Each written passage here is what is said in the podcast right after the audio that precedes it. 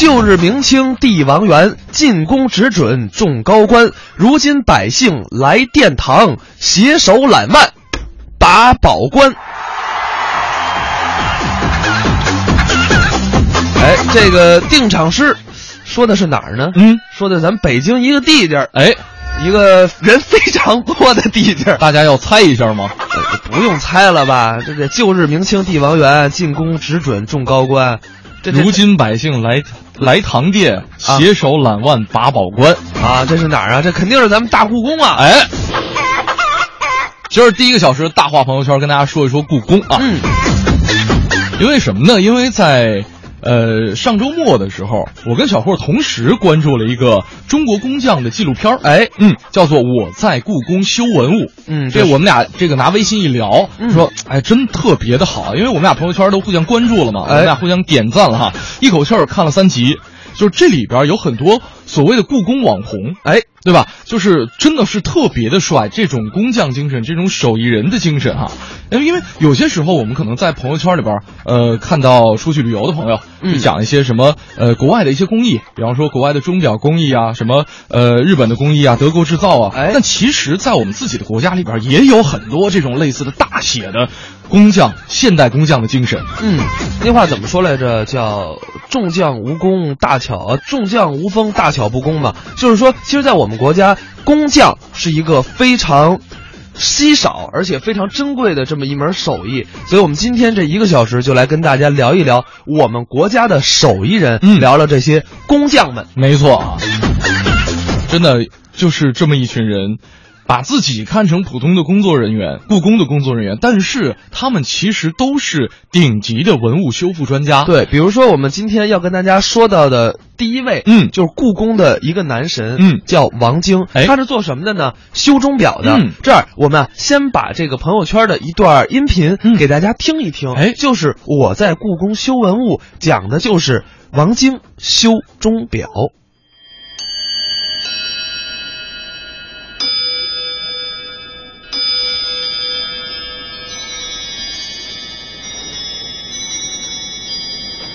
没完全落到底，这个跟这个跟他没挨着，就这就就就他们俩还不同。对，落茶晚落一个闸，嗯落闸的时候，这边是再差一个绳，嗯，有可能这一毛病得调一天半天的。王晶正在修的这座钟，名字叫铜镀金乡村音乐水法钟。它原来的主人是乾隆皇帝。清朝皇帝酷爱钟表收藏，莫过于顺治、康熙、乾隆。三位皇帝痴爱钟表的程度，一代胜过一代。西方工业革命以后，传教士到中国来，他们会研究皇帝喜欢什么，就把当时最新最好的钟表送到宫里，形成了一类独特的收藏。关上还得缝正好赶在这棵树中间，你这么正面看不着那金缝，你差一点都不好。大英博物馆我们去的时候看，基本没有看到，基本就是看他们这小小型的比较多，这种大型的基本没有。这个表主要是那原来一直在库房里搁这么，就是说一百多年吧，也没有修复过。这次主要是为了这个建院九十周年不办这个修复成果展嘛，我们就挑了这么一对比较大型的，另外一个这破损也比较严重的。宫廷钟表作为特殊礼物，有着极为精巧复杂的机械传动系统和华丽的外表，代表了当时世界上最先进的机械制造和工艺水平。但修复它们就不像观赏时的心情那样轻松愉悦了。由于钟表都是实用器，需要持续不断的加以维护。直到1924年，冯玉祥的部下将末代皇帝溥仪赶出宫时，钟表匠人依然留在紫禁城内。钟表的修复技艺是唯一在故宫里一直绵延下来、没有断层的非物质文化遗产。倒那个打底儿的，打刻打底儿，应该是打完四刻再打底，现在是打完三刻就打底了，这得倒把它倒一下。在老师傅们退休以后，王晶和他的徒弟齐浩南，如今是故宫仅有的两位宫廷钟表修复师。故宫钟表还有上千件，一个人的一生是修不完的，需要一代代师徒传递来完成。这个三点半。当时学的自动化，后来毕业以后找工作，正好是机缘巧合吧，正好是这钟表室需要一个需要人，年轻人一般不愿意来来这块儿。当时来故宫看了看，在这屋里转转，哎，觉得挺感兴趣，哎，这将来也有一技之长，觉得还可以，就就在这留下了。来工作室以后呢，哎，发现两个师傅都比较和蔼，也没有想象中那么苛刻，就对我这个也也特别关照啊什么的，就跟那个亲人一样的，这关系还都不错。前几天刚修好的底座又出问题了，现在又不行了。原来是，这都是挺好的呢，因为前两天我们屋的这个湿度才百分之八，现在今天是百分之四十五，潮气一大，好像底板可能有点变形。钟表的修复就是这样反反复复，好像永远没有尽头。宫廷钟表都是特制的，一般只生产一个或一对儿，大都是孤品，没有配件可换。一个翅膀动动，一个翅膀动不了。恢复走时功能还不是修复工作的终点，恢复它的演绎功能才是最难的。这应该是每个膀子都得动。那干时间长了，慢慢也就磨出来了。那你要真坐不住，那你就改行呗，是不是？时间长了，慢慢你主要你还得喜欢它。要干，过去来说是你要说干干干，越干越有兴趣，也能坐得住，也不觉得枯燥。你要干着干，越干越没兴趣，越没兴趣，这活儿越转不了，越着急它越不转。所以师傅也说过，你要真是说干不下去了，干脆你就先到外面溜达溜达，转转，回来再干。这样的话，可能比你继续那么没有耐心的那么干下去，可能是更好。弄不好你在这种心情烦躁情况下。你可能还要出篓子呢，你这一个毛病没找出来，就是天性毛病。一九七七年，十六岁的王晶进入故宫工作，现在他教齐浩南也近十年了，为故宫博物院钟表修复培养了第四代传人。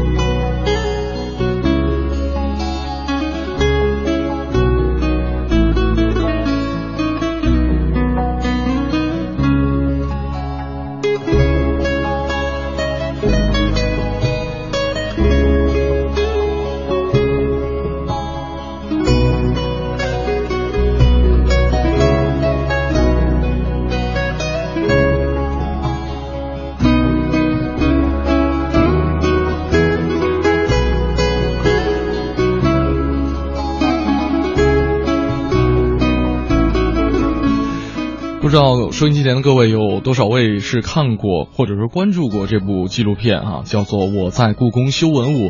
当时看的时候就觉得这个刚才提到十六岁进故宫的这位钟表师傅王金，嗯呃，特别像郑少郑少秋。啊，神似啊，挺有意思的，而且呢，语气特别和蔼。刚才在采访当中，大家也能够听得出来。对，其实我要跟大家说啊，就是我们说王金，他其实在故宫已经干了。呃，三十多年，小四十年了，马上就要退休了。没错啊，十六岁进故宫。嗯，我们今天可以跟大家聊一聊，就是当你看到文物的时候，嗯、你是什么样的感觉？当你第一次见到文物，或者说你不一定去故宫见文物，嗯、你可能看到一些呃美术作品、钟表作品、陶器，就这些东西的时候，你自己第一次看到文物，你的感觉是什么？可以来跟我们分享一下。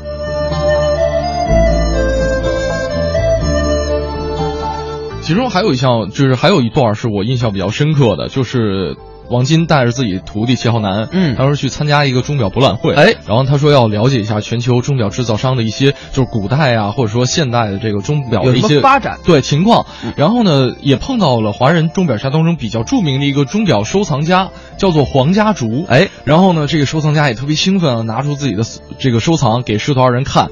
说，哎，这个大的好像没有啊，这故宫有这样的怀表吗？哎，这不少啊，但是修的量不大啊，啊，就是两个人聊聊特别开心。然后呢，收藏家其实是在分享自己收藏的一个喜悦，嗯，但是呢，这个这个王王金王金师傅他就是。就觉得同样是在钟表圈里边，但是呢，却是两个不同世界的人。对，就是你可以这么理解，嗯。就一个是古代，哎，一个是现代，嗯。一个是新表，一个是旧表，对。两个人穿越不同时空，可以说一个跨百年的这么一个对话，也是特别的有感觉。哎，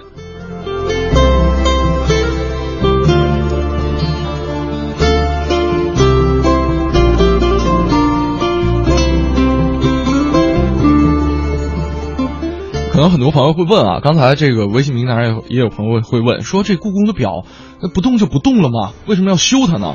啊，其实纪录片里边也有解释，他说，其实，在玻璃柜里边。这些钟表本来就应该有非常灵动的动作，但是呢，却没有让它动。但是你上满了弦之后，去可以去就满怀期待它演示全功能恢复的那一刻的时候，就是你看着那种感觉，就是跟它不动的感觉是不一样的。对感觉它是一个活的。你这你知道，这这就是文物文物它有它的文化传承价值。嗯，当这个东西文物摆在那儿的时候，它就是一个东西；嗯当它只有活起来的时候，它才有传承的记忆力跟价值。是就是他们的工作是让原本看着冷冰冰死的呃文物，让它重新绽发生机。对我们接下来呢，来听一段文艺之声特别为大家奉送的文化印记，嗯聊聊那些修补时光的人。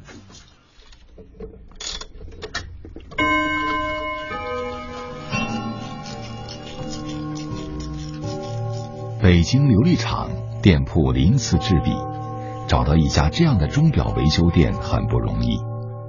店里只有一位老师傅王德亮正在修表，今年已经六十三岁，身边跟着一名学徒，是他的关门弟子。呃，甲部车一半天，怀表的师傅，白挺是吧？都这么旧了，上面都是锈了。人家里就是爷爷留下来的，这是瑞士产的怀表，叫雪铁纳，有百十年的历史。摆贴、半贴、站针了、蒙了、坏了都得做，这摆贴也就够七八丝，头发丝那么大，对，折了都得修复。两台小车床，一只车镜，一把老旧锃亮的车刀，伴随王德亮走过几十年的职业生涯。常年累月的手工，王德亮的双手长满老茧，指甲发黑。这双手赋予无数钟表新的生命，自己却在时光中慢慢老去。王德亮成了北京最后一批认证的特级钟表技师。这个钟呢，就等于是男子汉了啊！真有的钟很漂亮、很富贵、很豪华。比如你看这个，修表这一行伴随着钟表的兴衰而起伏。世界上第一座天文钟是中国宋朝的机械师苏颂发明的，古称水运仪象台。现代钟表源于欧洲的机械时钟。十六世纪末，传教士将西方钟表引入中国，钟表制造与维修业逐渐形成发展起来。就当年我们那个时候吧，就是三大件儿：手表、缝纫机、自行车，特别不好买，不是排队就是要票。上世纪六七十年代，手表作为三大件之一，是非常时髦的奢侈品。修表这个职业也随之吃香起来。如今七十岁的刘崇光就在那时当了学徒。刘崇光回忆，修表业鼎盛时期，从业者云集，公司开办修表培训班，商场开设钟表修理部，街边的个体修表摊儿比比皆是，修表的人甚至要排队。西单这块地方啊，八十年代我最多的时候，一天接修一百八十只表。修表是个精细活儿，年轻人分到修表厂，跟着老师傅边看边学，先拆后修，先学钟后学表，丁补漆车焊五门基本手艺要踏踏实实学上三年。刘崇光说，修表这一行讲究心性和精细，一块表几百只细微零件，维修时要坐得住、看得准、拿得稳。拿着镊子一夹这轮，你手一哆嗦，它就跑了。最后在哪儿粘到这儿了？头发上。还有呢啊，一个小的女表的心动叉，最后找不着了，让苍蝇给拿走了。所以它很小很小的。实际上呢，过去服务行业里边管叫先生的只有修钟表的，因为它是很精密的一个工作。关于先生的称呼，王德亮有另一种说法，他的祖辈曾给皇宫修表。为什么叫先生？他在皇帝面前修表，他也坐着修表。其他的理发馆你得站着给人理，这修表的就得坐着，所以称他为先生。在修表行业风光的年代，每年都要举行大比武。平日里低调的钟表师们，这时会拿出压箱底的绝活。王德亮至今还记得，当时北京四九城有一群身怀绝艺的江湖老前辈。我们那儿有一师傅孔宪增的飞机儿，一般的都在这趴着都弄不好这节儿，人家坐着洋车都的，从那哪儿北五老到菜口，那节儿弄才好，相当棒。马可信马三儿在西四，他做零件的，人家做一百厅，都做半个钟头，他做一个三十秒。还有一个钟表厂的工程师叫景世杰，在今儿吧，人家过完火，你根本就看不出来，做完了今儿。安上就合适，一点不用修，不用改。每只表都有一段故事和情感，钟表维修师必须存有敬畏之心，不能辜负客户的信任。一九七五年，一位慕名而来的老人找到王德亮，塞给他一块锈迹斑斑的怀表，这是老人祖辈传下来的遗物，承载着整个家族的记忆。这老头呢，找了数个钟表店没修走。他说：“你看看能给修走？你说多少钱是多钱？那表当时因为人家重托在这点上了。”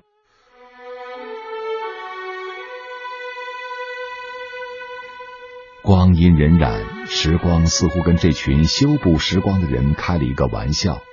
上世纪八九十年代，电子手表流行起来，机械表遭受巨大冲击。王德亮突然感觉到接活难了，不然呢，就是那个表就不值钱了。电子表二十块钱一块儿，你这修子你要他五十，他就不给你了。后来就接活就难了，有五块的时候，老是那个呃收不了多少效益，就钟表就完了。八十年代。春天为你而醒来。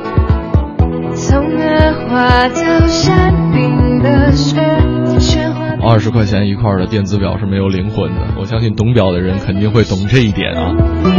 来看一看朋友们留言，这个 Mandy 说了说，其实我也是一口气儿看完了我在故宫修文物，再看文物，这些历史的见证者应该真的去感谢那些让文物复活的能工巧匠们。哎，宁曼摇篮，看廖凡跟汤唯演的那个《命中注定》修复教堂。一圈修复下来需要五年，五年过后又五年，修复的又旧了，这样一循环，真的要耐得住寂寞，耐得住性子，才能干得这干得了这个活。还真是，刚才我们说到了，王金师傅是十六岁进故宫，嗯，已经干了三十九年了，没换过地儿啊。九点二十六分，今天的综艺对对碰跟大家碰的是咱们国家的那些能工巧匠们。东方升起了太阳。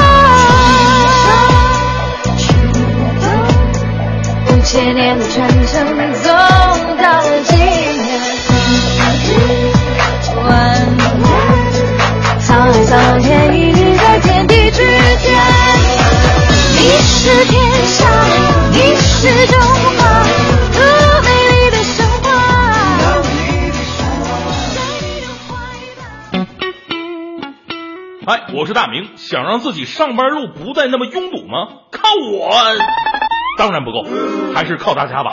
快乐早点到，寻找路况之星，每天早上七点到九点，发送你所知道的事故路段、严重拥堵路段，最好呢再能给我们提供点绕行路线。到快乐早点到一零六六的微信平台，我们将用微信现金红包对幸运的路况之星表示感谢，每天都有，不要错过。当然，我们的红包不可能是几分几毛，起码三位数，不带小数点。这这，我也只能做到这样了。缓解拥堵，人人有责。祝各位上班路上一路畅，呃，不不不不不对啊，是快乐早点到。我想和闺蜜去西湖赏柳，我想和老婆去乌镇看灯，我想和爸妈去三峡游船。结伴出游住哪里？上途家网，别墅、公寓、民宿任意选，订个大房子一起住。途家全球公寓民宿预订平台，住途家在一起。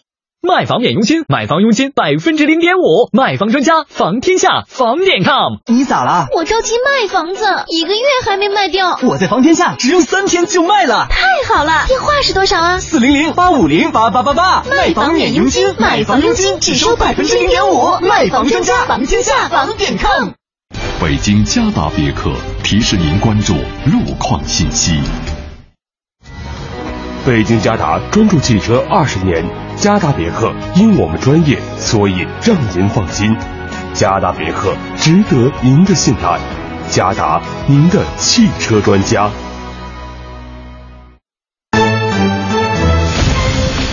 文艺之声，FM 一零六点六，交通路况。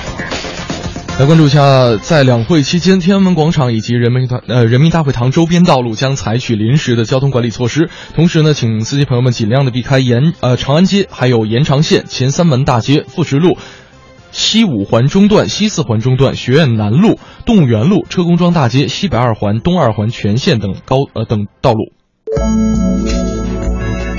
文艺之声，FM 一零六点六，天气预报。再来关注一下天气方面的情况。今天白天中到重度霾，午后有浮尘，最高气温是十二度；夜间中到重度霾，伴有浮尘，北部山区有小雨转晴，东风二级转北风四级左右，阵风是六到七级，最低气温零上五度。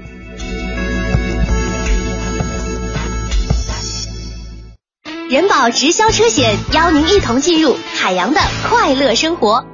人保直销车险四零零一二三四五六七马路天使月为女性车主点赞，三月底前投保满额就送最高四千元天使礼包，保养喷漆、验车、洗车，我们替你养车一整年。哇哦！谁说我们女司机开车不靠谱？安全平稳才是我们的驾车原则。我们不抢行，不加塞儿，不超速，不急刹，人人都是马路天使。人保直销车险，让爱多一点。四零零一二三四五六七。海洋的快乐生活。你说一台 iPhone 六五千多，一台 iMac 小一万。朋友们，我真的虽然我挣的少，但是我咬牙一咬牙一跺脚，我就不买，一下子我就省了一万五。我买我怎么能挣回来这个钱呢？我呀，我卖啥去？我得呀。谁来买我的火柴？有谁将一根根希望全部点燃？有谁来买我的孤单？我能先打听打听这套多少钱吗？想要更多香料，敬请关注每晚五点海洋小爱为您带来的海洋现场秀。海洋的快乐生活由人保直销车险独家冠名播出。电话投保就选人保。四零零一二三四五六七。中央人民广播电台文艺之声 FM 一零六点六，生活里的文艺，文艺里的生活。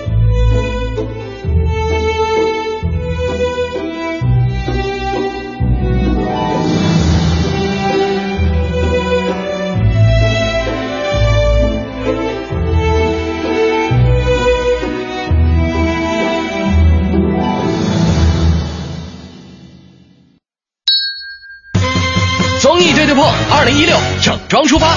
这里有紧贴潮流的脱口秀表演，一个好老公，另外一件事情还要当一个好捧哏，犄角旮旯的逗笑新闻，兄弟俩开车行驶二十公里，发现弟弟冷没上车，令人捧腹的搞笑相声，老田孙李周吴郑王冯真楚卫切糕蘸白糖，甚至是央广主播的私密朋友圈。哎哎，咋啥实话都往外说呢？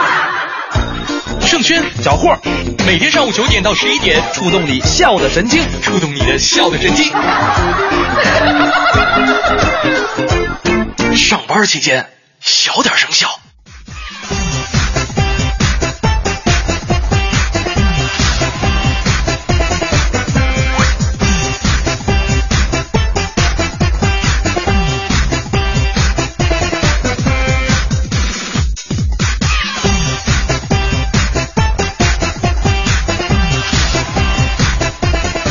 上班期间小点声笑。今天的综艺对对碰第一个小时跟大家碰的是中国的那些工匠手艺人，哎，那些工匠大师们。哎，你好，我是盛轩，我是小霍。刚刚呢，跟大家来介绍了一下故宫男神组之钟表组的王金。哎，十六岁进故宫，三十九年没有换过工作。但其实呢，其实在这个呃故宫修缮大队当中。不单单是有钟表组，哎，还有像什么青铜组，嗯啊，青铜组呢有一位叫做王友亮，哎，这老师傅，从八十年代进故宫工作呢也是有一定的年头了，哎啊，其实呢这个青铜器在修复的过程当中是先要制作一个复制品，嗯，就从每个方位啊，你怎么看哪个角度看是什么样的色儿啊，而且这上面的斑点都一定要准确到位，哎，这个王师傅也说了，说能把这复制品做好了，你就在修复当中一点问题都没有。有些时候能做好一个复制品，那你就可以干这么一行了啊。当然了，你想想一个复制品，你基本上也要跟原封不动的没什么差别，没错，搁外人看那就是一样的东西，只有行内人才能看出差别来。当然，除了这个青铜组之外啊，嗯，呃，还有很多的组，我们给大家列举一下，嗯，比如说有陶瓷组，嗯，陶瓷组呢叫王武胜，他呀专门修复陶瓷，比如说唐三彩的这个马。他去陶瓷馆看的时候啊，就是首先要拍照，嗯，然后呢要跟同组的人讨论讨论这个马的物理机理，哎，还有这个生理机理，就是这马以物理上长成什么样，嗯，现在这个呃变成了陶瓷应该长成什么样，嗯，而且呢，这个王武胜师傅说了一句特别有意思的话，说不要涉嫌创造性的恢复，嗯，什么意思？就是你不要臆想，嗯。原来是什么样，你就是什么样。对。你不要说，哎呦，我脑洞一开，哎，我我想修复成什么样就修复成什么样，不对，那不叫修复，是。那叫创造，那是毁坏了。嗯、相当于对于文物来说，真的是毁坏了。哎，这是刚才说的陶瓷组，另外呢还有像漆器组，啊，这个呃，我不知道各位有没有接触过漆器的，我之前还真的看过老师傅做这个东西啊，嗯、这个就是它它有那种。有有有气味儿，哎，有一种特别难闻的气味儿。然后呢，还有些人可能会对这个生漆比较过敏，嗯啊，比方说，呃，有一种古法叫做，呃，就是用用猪血去点石灰嘛，对，猪血点石灰、嗯、啊，就是也是为了采集到合适的一些漆。哎，比方说这个去北京郊区啊，然后也会去跟这个采漆的师傅一起去夜里边刮漆啊。这个挺不容易的，嗯，当然除了漆器组呢，比如说我们再给大家介绍一个叫镶嵌组，嗯，镶嵌组是干嘛？就是毫无疑问就是把东西要金完美的嵌入金银的木器里面，嗯，然后要达到修旧如旧的感觉，嗯，这是一位老师傅带着一群年轻人，这个老师傅啊，曾经曾经说过一句，就是很心酸的话，嗯，说在这儿，我觉得是跟当代脱节的。就是一帮年轻人过着跟当代脱节的日子，然后延续着故宫里百宝的这么一个修复的功能。哎，这是心理层面的一个呃反应哈。嗯，但是呢，其实在这个日常生活当中，如果说从事这样的工作，也需要忍受一定的痛苦。比方说纺织组，哎哎，这个陈阳啊，这是呃纺织组的一个领队人，他是带着一组的女性来承担纺织品的一个修复的工作。嗯，这帮姑娘们一不能化妆。对，而且呢，不能用粉底，不能喷香水，也不能做指甲。嗯，这都能理解，因为你纺织很有可能会破坏一些东西啊。你要是真的做了指甲，是你要是喷香水、化妆，都有可能，呃，这些化学的成分呀，都有可能来破坏文物的。对，因为呃，也有很多的现在的朋友们已经不愿意去学什么缂丝技术啊。嗯，呃，就包括其实现在这个呃原产地的苏州。学这门技术的年轻人也并不是很多了，因为特别费时费力嘛，也费眼睛啊。但是呢，其实这位主人公陈阳在潜移默化当中也需要去承担这份责任。嗯，他说老，说一个熟练工一天只能这个织出几寸的科丝来啊。呃，当然我跟小霍空空口无凭啊，这个也是跟大家准备了一下我在故宫修文物当中纺织片的一些片段，哎，一些桥段，大家一起来通过声音感受一下。故宫博物院成立纺织品修复组的时间晚，二零零九年才成立，工作人员全部是女性。故宫在继承传统修复技艺的同时，也开始借助现代科学理念和技术的运用。纺织品修复过程中需要现代仪器检测分析。这不装太热，今天本身就不能开空调，还不能抹粉底，不能化妆，不能喷香水，不可以做指甲。他们谈论的就是女性从事文物修复时会遇到的问题。喷香水，你那个香水里面不知道含有什么，万一有就是毁坏这个文物的成分也不好。粉状的那种粉底，就是散粉就不能涂。你要是液态的，可能还凑合。不化妆还自然美呢。陈阳在中国戏曲学院系统学习了戏曲服饰专业，毕业后进入故宫博物院从事纺织品修复。宫灯穗儿等于是呃长春宫的，它呃可能是今年要办一个原状陈列展。然后把所有的宫灯全都卸下来，然后把这个，因为宫灯穗都已经非常糟朽了，然后有的时候它这个之间，你看现在就很多段落的这种，如果要是再挂在上面，很有可能就掉下来了。然后第一是损伤文物，第二是伤害游客，所以就是把所有的宫灯都检查一遍，然后所有的这些配饰什么的全都进行保护修复。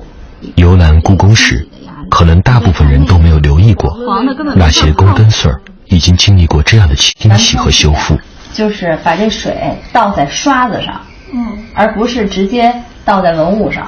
这样的话，给它一个缓冲。一般那个机台是比较小的，这个机台做了一个大一些的，就为了刻那些比较大的植物。陈阳要开始刻丝了，为了修复它，出门见喜春条，民间用的是春联的红纸边条。而皇家用到了刻丝工艺，缂丝在日常生活中的知名度远远低于织锦缎。在古代，使用者非富即贵，皇帝龙袍用的就是缂丝工艺。缂丝的作品完成以后，只看到纬线的图案，而看不到经线，有一种雕刻的立体感，这也是缂丝名称的由来。缂丝是一项很繁琐耗时的工艺。呃，那个图案描的金线经线上。制造者把画稿衬在经线下，根据图形和色彩进行搭配。每一个过渡色都需要不停的变换小色索。绘画中一笔可以得到的变化，在缂丝中就要分解成无数的色块，一点点织就。一个熟练工。一天也只能织出几寸缂丝。我那老师他们都可以穿着鞋蹬，但是我就不行，没有脚感。苏州的年轻人现在都忍受不了这个了，可撕了，因为太费工费力、费费那个时间，织造的时候特别费眼睛，有时候看着看着觉得就花了。现代人已经不会再选择这个。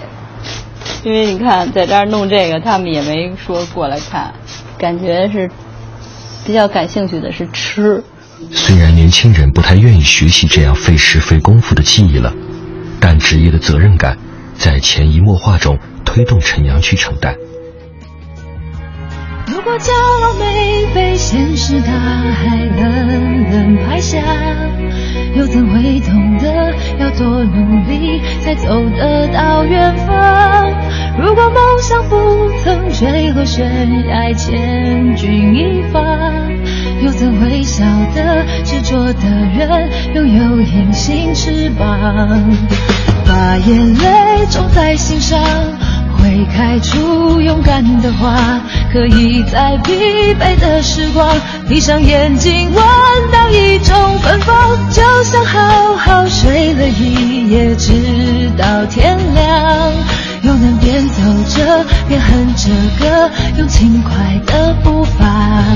沮丧时总会明显感到孤独的重量，多渴望懂得的人给些温暖，借个肩膀，很高兴一路上我们的默契那么长，穿过风又绕了弯，心还连着，像往常一样，最初的梦想紧握在手上。最想要去的地方，怎么能在半路就返航？最初的梦想绝对会到达，实现了真的渴望，才能够算到过了天堂。不知道是不是最初的梦想让这群中国的手艺人们坚守到现在啊，很不容易。对，刚才我们说了陶陶瓷组。说了漆器组，说了镶嵌组，还有说了纺织组，其实还有像书画修复组，呃，这个听起来就比较，反正在我的心中，可能这个组是就是技术难度最难的啊啊！对，这个我当时在看这个纪录片的时候，也是觉得特特别特别神奇，特别是呃。就是叫张旭光那位老先生啊，他父亲其实就是故宫书法修复组的第一代的开创者。对对对，我我看完那个就有一个想法，就是觉得现在啊，这个手机贴膜弱爆了。没错，就大家大家可以去看一看啊，就是你能感觉到就是，呃，这是祖传的故宫贴膜。对，这叫什么呢？这叫贴膜界的祖师爷。哎，太不容易了啊！呃，可能我我当时看完的第一感觉就是说。有一点想去故宫工作的这样一个冲动，呃，实话实说，我也有，但是呢，我仔细思索了一下，我觉得我没这个资格，干不了。为什么？就是我觉得这份工作需要耐得住寂寞，啊哈，真的要耐得住寂寞，不是所有人都能做到这样的。不知道大家有没有这样的想法？就如果给你一个去故宫修复文物这么一个工作的机会，嗯，你会选择去吗？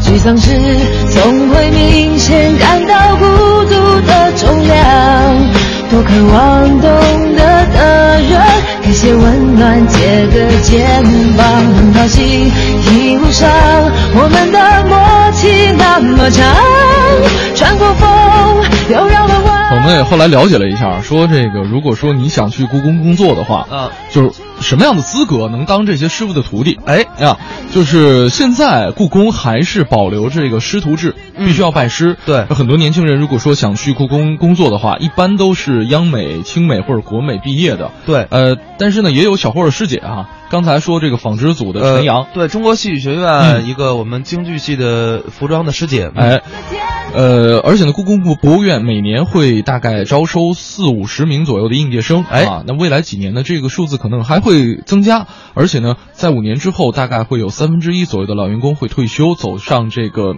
匠人的路。就像刚才小霍说的，说一定要有这个耐心，一定要耐得住寂寞啊！而且这个上班的时间啊，就是一开工门两个世界。嗯，在故宫修文物，早上八点下班，五点必须下班，这大家都知道啊。故宫五点就就散了。嗯，然后呢，没有特殊情况，嗯，不让加班，多好啊！而且。很多朋友会说说，哎，如果我去故宫修文物的话，会不会跟皇上一样逛过故宫什么的？我跟你讲啊，不只是逛，你还可以在周一故宫闭馆的时候，作为工作人员，你可以骑在骑行在故宫的广场上。我跟你讲，能享受到这待遇的，只有一百年前的溥仪。但是啊，呃，老先生也说了，说故宫太大了，真的有很多老师傅到退休之前也没有认认真真的逛过故宫。对，就是只能对。因为因为要上班嘛，对他们把精力放在修复上面了。是，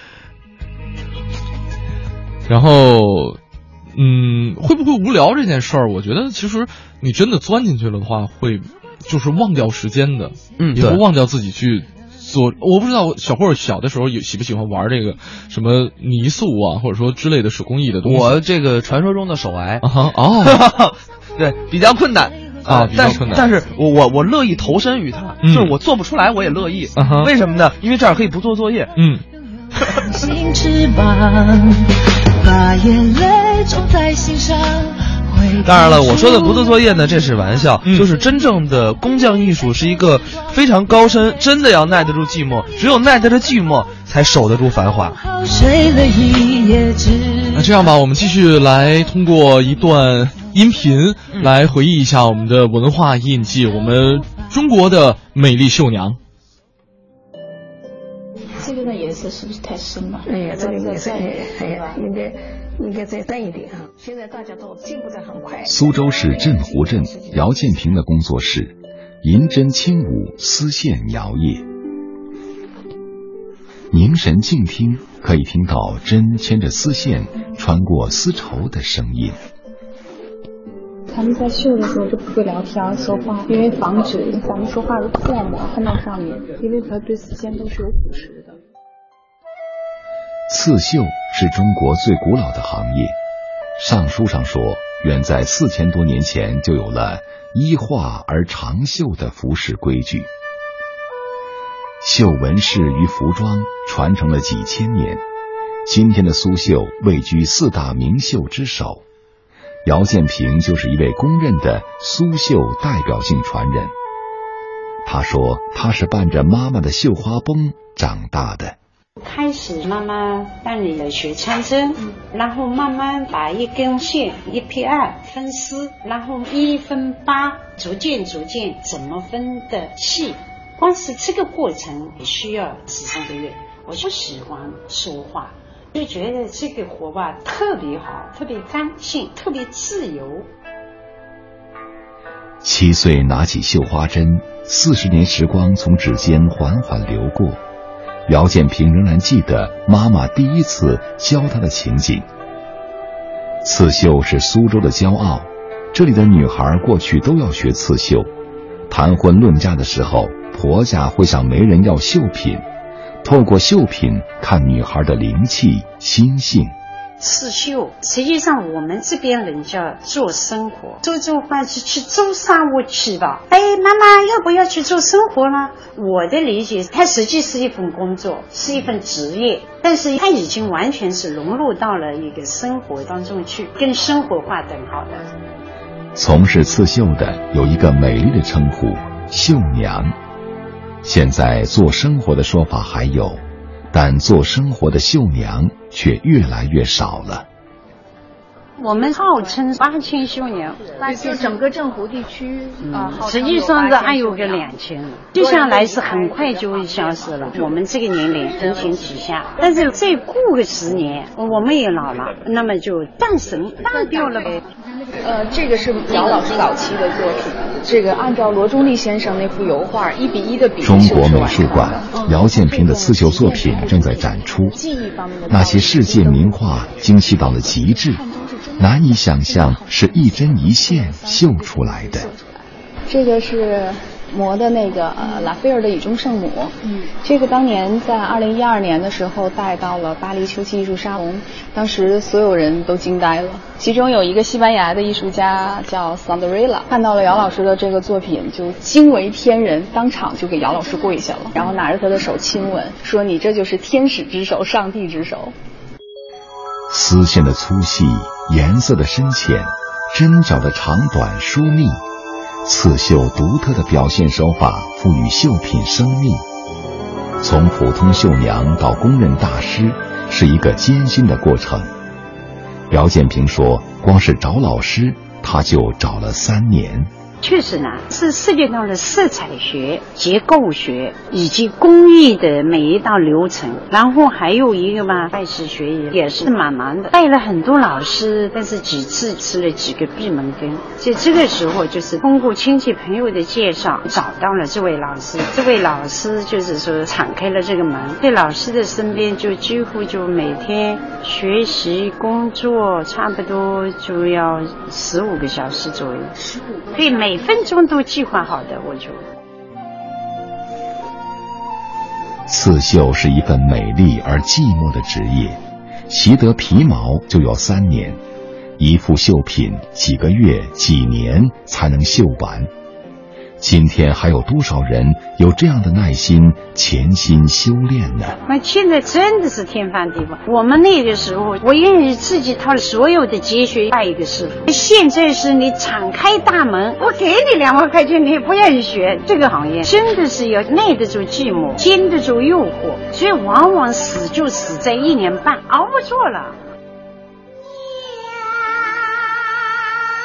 昆曲和苏绣、评弹同是苏州名片。苏州昆剧院白先勇改编的昆曲《牡丹亭》，让现场又一次爆满。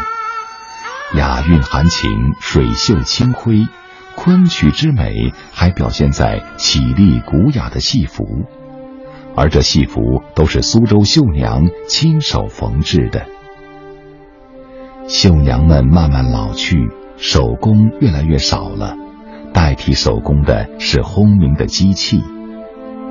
中国刺绣技法创造发明专利第一人邹英姿回忆过去的光景，不免伤心。就是一个氛围啊！村上所有的家女儿们、妈妈们、奶奶们，甚至冬天来了，太阳底下；夏天的时候到阴凉的地方嘛，一起来绣刺绣，这是一种生活的场景，但是不多了。那小的时候生活的离这儿远吗？啊，不远。现在那个村子还有。正在消失中，要拆迁了。对啊，现在正在拆迁了，所以蛮伤心的一件事，就根没有了，我感觉。户户有刺绣，家家有绣娘，这情形早已不见。自古便是刺绣之乡的苏州镇湖小镇，绣品店虽然有三百多家，但都门可罗雀。一位老板说：“现在刺绣不叫工艺品，叫工业品了。”有了机器刺绣，繁琐的传统工艺一下子变得简单了。但是在姚建平眼里，它离刺绣的真谛也远了。那完全两码事啊！就是无论是从丝线啊，和从这个色彩的，对两码事。对刺绣技巧的丰富性以及材质的优越性，就是丝线的材质的优越性。一根丝线劈成三十级、六十级，它要厚实的地方，它可以一根线甚至于三根线，发挥的空间大。还有它的丝光效果，丝线的材质针法的落脚点，它的丝里又有方向感。我这样擦反射出来的那种艺术效果，非常的精湛。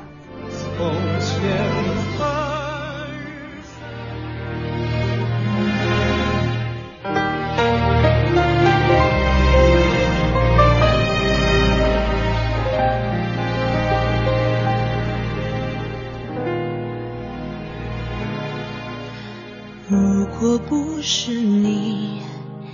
点亮我的心，才能拥有幸福的憧憬。